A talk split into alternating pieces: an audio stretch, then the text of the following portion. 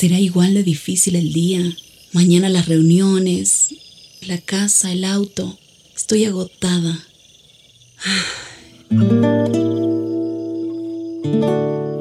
No importa cuántas cosas me hayan angustiado hoy. Me acercaré a Él porque Él tiene descanso para mi alma y mi mente. Cuando mi corazón está tranquilo, puedo escuchar su voz en quietud y confianza. Mi fortaleza está en descansar en Dios. Ven a descansar.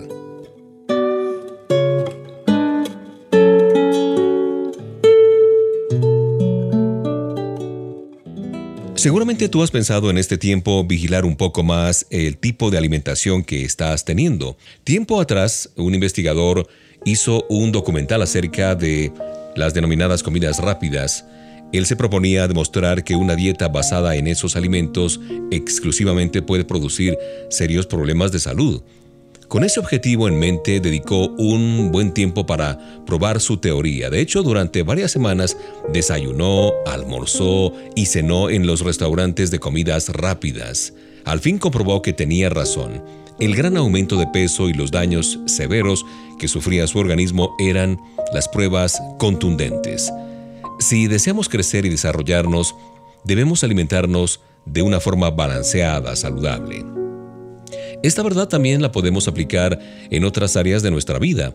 La manera de relacionarnos con los demás, el tiempo que dedicamos al estudio, los proyectos en los que participamos, el manejo de nuestros sentimientos, de nuestras emociones, las cosas que ocupan nuestra mente la mayor parte del tiempo, también nuestros sueños para el futuro, los valores, las virtudes que moldean nuestro carácter, el desarrollo de la personalidad, la forma que nos relacionamos con Dios, etcétera, etcétera, nos indican si tenemos una salud mental y espiritual.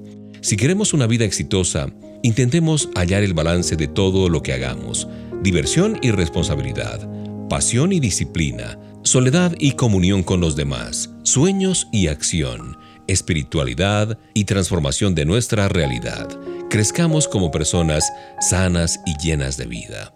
Ya lo dice 1 Corintios 9:24. Ustedes saben que en una carrera no todos ganan el premio, sino solo uno. Pues nuestra vida como seguidores de Cristo es como una carrera, así que vivamos bien para llevarnos el premio.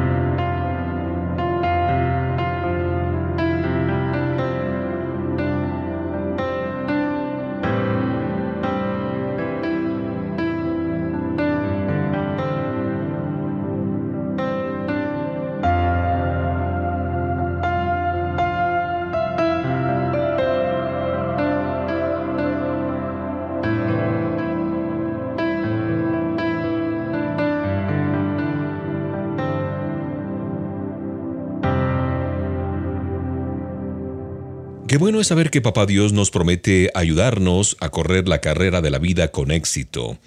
Recordémoslo cuando sintamos la tentación de tirar la toalla, como se dice coloquialmente, y abandonar la carrera. Toda carrera tiene un punto de partida, un trayecto a recorrer y una meta por alcanzar o por llegar. Hay ciertas reglas y un sinnúmero determinado de competidores que hacen todo lo posible por ser los primeros en llegar y lograr el premio. La vida se puede comparar con una carrera. El punto de partida es el nacimiento, el trayecto es la cantidad de años de vida y la meta final, nos guste o no, es el día en que el corazón deja de latir. Nacemos, existimos y morimos. Así ha sido la vida humana desde que el primer hombre y la primera mujer pisaron este planeta. En muchas ocasiones la Biblia se refiere a otro tipo de carrera, una que todos deberíamos correr para alcanzar una vida plena. Es la carrera de una vida nueva con Cristo Jesús comienza en el momento en que le entregamos nuestra vida a Jesús como nuestro Señor y Salvador y experimentamos el nuevo nacimiento, y no se detiene cuando morimos, seguirá por toda la eternidad junto a Papá Dios o alejados de Él. Esta carrera tiene un trayecto claro y cuenta con reglas específicas. No se trata de competir con los demás para ser los mejores ni los primeros, no. Corremos para superarnos a nosotros mismos cada día y para lograr vivir todo lo que Dios quiere para nosotros. Tenemos que estar seguros de dos cosas, que nada nos impida correr con libertad y que nuestra mirada esté fija en la meta, ser cada día más parecidos a Cristo Jesús. Ya lo decía el apóstol Pablo por allá en 1 Corintios 9:24. Ustedes saben que en una carrera no todos ganan el premio, sino uno solo pues nuestra vida como seguidores de Cristo es como una carrera, así que vivamos bien para llevarnos el premio.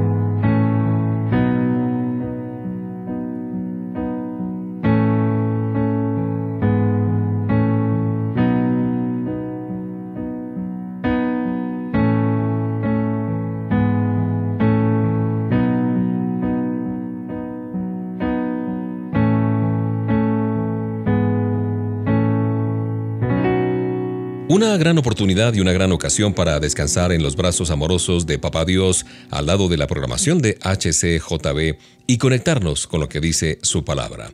Hoy pudimos haber hecho cosas extraordinarias. A lo mejor estamos pensando que el día de mañana será la gran oportunidad de nuestra vida. Según una leyenda, un artista buscó por mucho tiempo un pedazo de sándalo para esculpir una gran obra. Por fin, cuando desesperaba de poder cumplir su anhelo, dejando sin la realización la versión de su vida, soñó que se le pedía que tallara la figura en un trozo de roble que había sido cortado para leña. Haciendo caso del sueño, produjo una obra maestra de un leño común y corriente. De igual manera, muchos esperan oportunidades grandes, excelentes, magníficas, para hacer cosas buenas y hermosas que han soñado, mientras cada día en días comunes y corrientes, esas oportunidades están allí en los acontecimientos más simples, más familiares, en las circunstancias más comunes, más cercanas. De pronto están esperando esa madera fina de sándalo para tallar sus magníficas obras, mientras que las obras de sus sueños están en ese tosco leño que a diario pisan sus pies. Eso lo decía el escritor J.R. Miller. Y es que es muy notorio en esta historia que la mayor parte de los grandes hombres de las diversas esferas de nuestra vida y de todos los tiempos han surgido de entre la gente común y corriente, gente sencilla, y por eso han cumplido su propósito. Prueba de ello fueron los discípulos de Jesús, los apóstoles, que de hombres comunes pasaron a ser grandes embajadores de la palabra de Dios y su mandato de predicar su evangelio.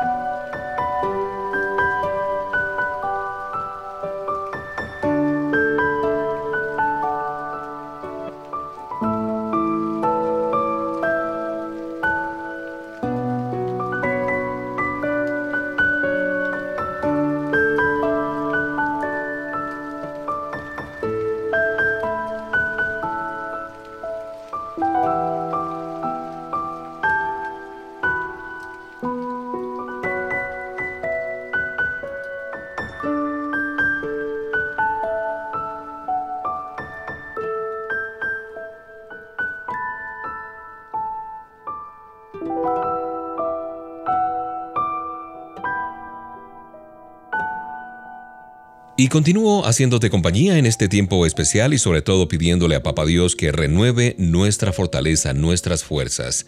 Hay una porción en el libro de Isaías 40:31 que dice, los que esperan en el Señor tendrán nuevas fuerzas.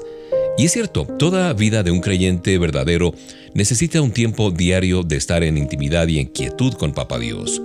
Cuando el silencio desciende, cuando la actividad del día a día ha cesado, es cuando el corazón, en un susurro muy especial, puede tener comunión con Papá Dios.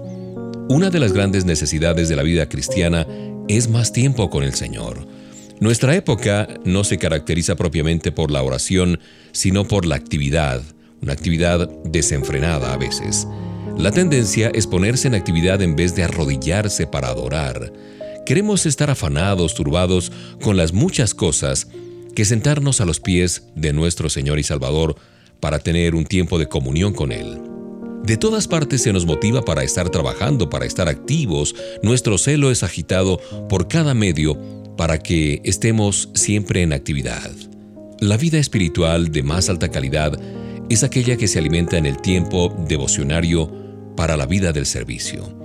Para una vida cristiana noble, próspera y resistente en presencia del mundo, segura en la tentación, inconmovible en las tribulaciones, llena de buenos frutos y de hojas permanentes, primero debe haber una íntima comunión secreta con el Señor. Antes de dar a los demás, debemos recibir de Papá Dios porque nada tenemos en nosotros mismos que podamos dar para alimentar al hambriento o quitar la sed de un sediento. No. Solo somos vasos vacíos. Debemos esperar ser llenados antes de poder llevar algo a los necesitados. Debemos escuchar junto a las puertas de los cielos antes que podamos cantar melodías celestiales a los oídos de los hombres cansados y agobiados.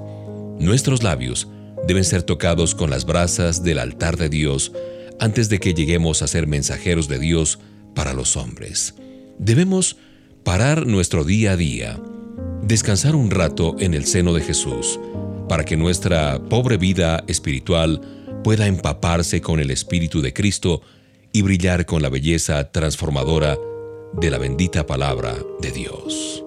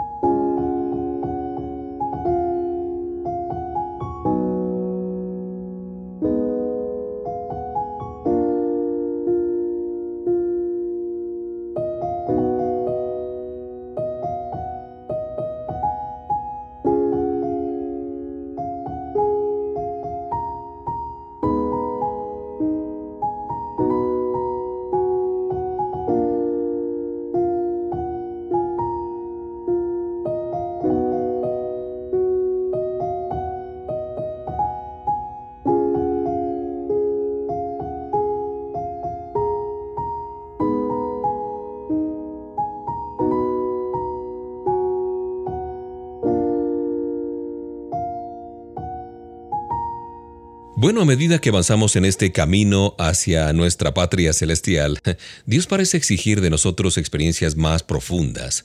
Primero el agua de la tribulación nos cubre los talones, luego las rodillas y más adelante tienen la profundidad que ya nos exige nadar. No es preciso nadar cuando las aguas de la tribulación nos llegan a los tobillos, ¿no es cierto? Es bueno el Señor al graduar nuestras tribulaciones siendo cada vez más serias y esto ayuda para bien. Un hombre que entró en la vida pública en los Estados Unidos era experto en fracasos, derrotas y tribulaciones. Si no hubiera sido por su determinación de servir a sus compatriotas y primero a Dios, pues la historia no lo habría registrado como uno de los más grandes presidentes de los Estados Unidos. Sus fracasos fueron sus triunfos.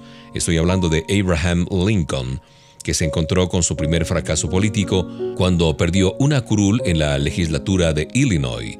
Sus amigos lo persuadieron de dedicarse a otra cosa, a los negocios. Fracasado en esto tuvo que pasar 20 años pagando deudas. Su fracaso siguiente fue la pérdida de la joven con quien se iba a casar. Después, contrajo matrimonio con otra que fue una espina en la carne, otro fracaso en su lucha por la felicidad. Su segunda meta política fue en el Congreso. No solamente perdió en esa ocasión, sino que la Oficina de Tierras de los Estados Unidos y el Senado fueron ocupados por sus oponentes. La mayoría de los hombres habrían perdido su valor después de tantas derrotas.